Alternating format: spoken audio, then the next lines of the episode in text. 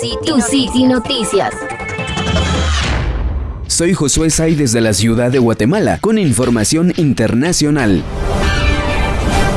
Dos tormentas tropicales tocaron tierra este lunes en distintos puntos cercanos al Caribe y el Golfo de México. La tormenta Marco, ya bastante debilitada, impactó sobre la desembocadura del Mississippi cerca de las 6 pm hora local, aunque no se reportan daños mayores, según informó el Centro Nacional de Huracanes de Estados Unidos, mientras Laura cruzó en menos de dos horas la provincia de Pinar del Río, en el occidente de Cuba, donde dejó abundantes lluvias y vientos antes de continuar rumbo al noroeste. Este martes, el Centro Nacional de Huracanes de Estados Unidos informó que Laura se convirtió en huracán de categoría 1, con vientos sostenidos de 120 kilómetros por hora, mientras se dirige hacia la costa de Texas y Luisiana, donde podría impactar el jueves con una categoría de 3 o superior en una escala de 5. Soy Gilda Díaz desde la ciudad de Guatemala y esta es la información. Apple es acusado por Facebook por aminorar los ingresos de anuncios publicitarios en aplicaciones. El pasado miércoles 25 de agosto, Facebook informó acerca de que Apple contaría con una actualización la cual restringiría la capacidad en mostrar anuncios a consumidores de dispositivos móviles de dicha industria, lo cual significaría pérdida para los creadores de estas aplicaciones. Soy Esmeralda Mejía desde la ciudad de Guatemala y esta es la información.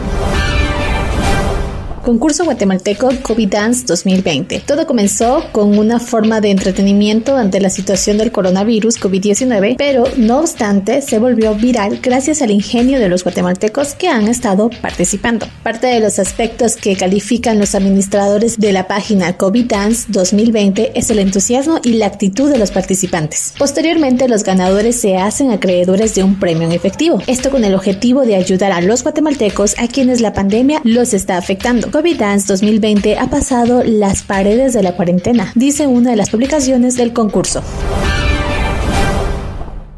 Soy Josué Say desde la ciudad de Guatemala con información internacional.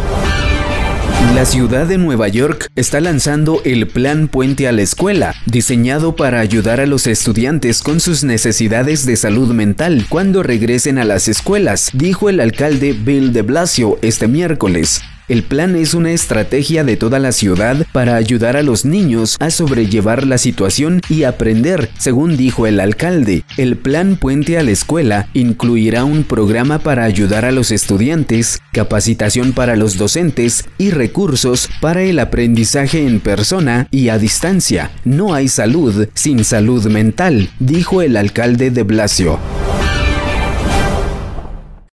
Soy Eliseo Marroquín desde la ciudad de Guatemala y esta es la información del deporte internacional.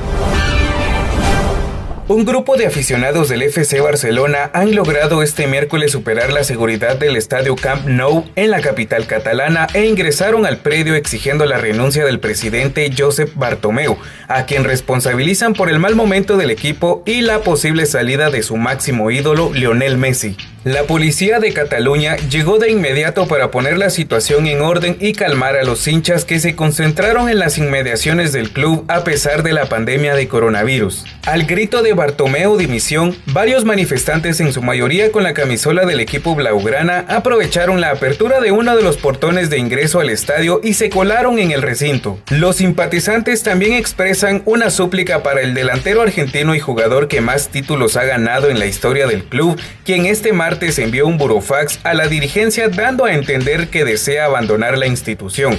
Todos a coro decían, Messi, quédate.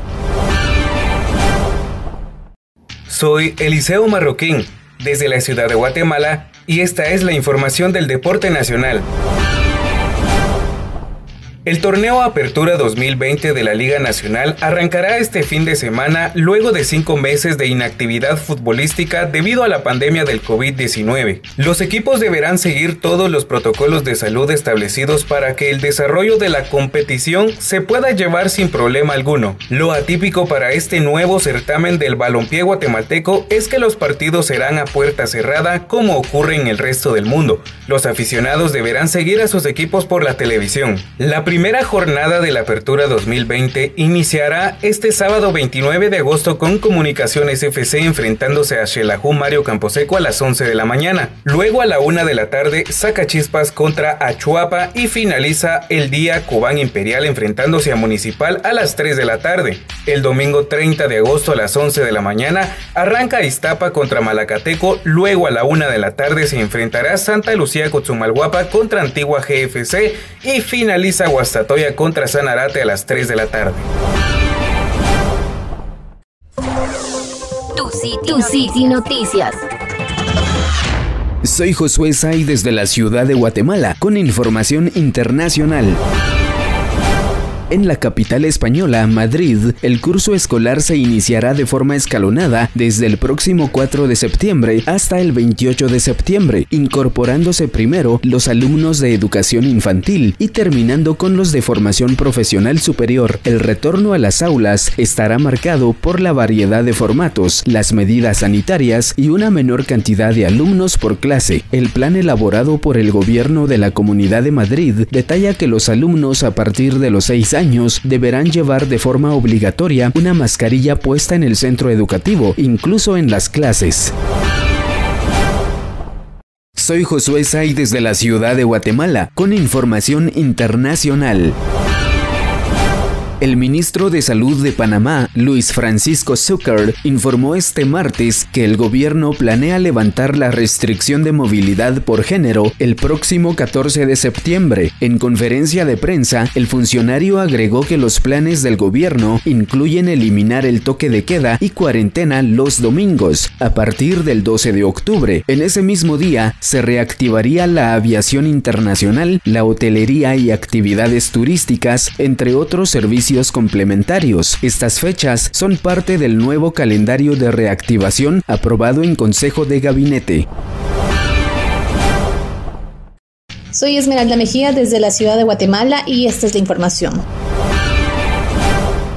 Bombero inglés hizo donativo a bomberos voluntarios de Guatemala. El bombero originario de Inglaterra, Daniel Bolton, hizo la entrega de diferentes artículos para el combate de incendios en la estación central de los bomberos voluntarios de Guatemala. Parte de la iniciativa surgió por la necesidad que vio en el país y decidió que sería bueno ayudar. Según Bolton, ya había traído otros paquetes en visitas anteriores, pero en esta ocasión quiso otorgar un envío más grande. Dentro de los donativos están los siguientes: cascos de bomberos, botas, prendas de protección, equipo de acercamiento, chaquetas y pantalones contra incendios, cilindros de aire comprimido, chaquetas para incendios forestales, entre otros. Soy Gilda Díaz desde la ciudad de Guatemala y esta es la información hombre es capturado durante el desarrollo de un operativo contra la pornografía infantil. Reportó este jueves 26 de agosto el Ministerio Público sobre el arresto de un hombre mientras se realizaban operativos en la capital y Misco. Además, se encontró vinculado con la pornografía infantil de la Fiscalía contra la Trata de Personas. Esto da seguimiento a las averiguaciones sobre el caso Cerbero acerca de chats en WhatsApp en los cuales era emitido material de pornografía infantil a nivel mundial.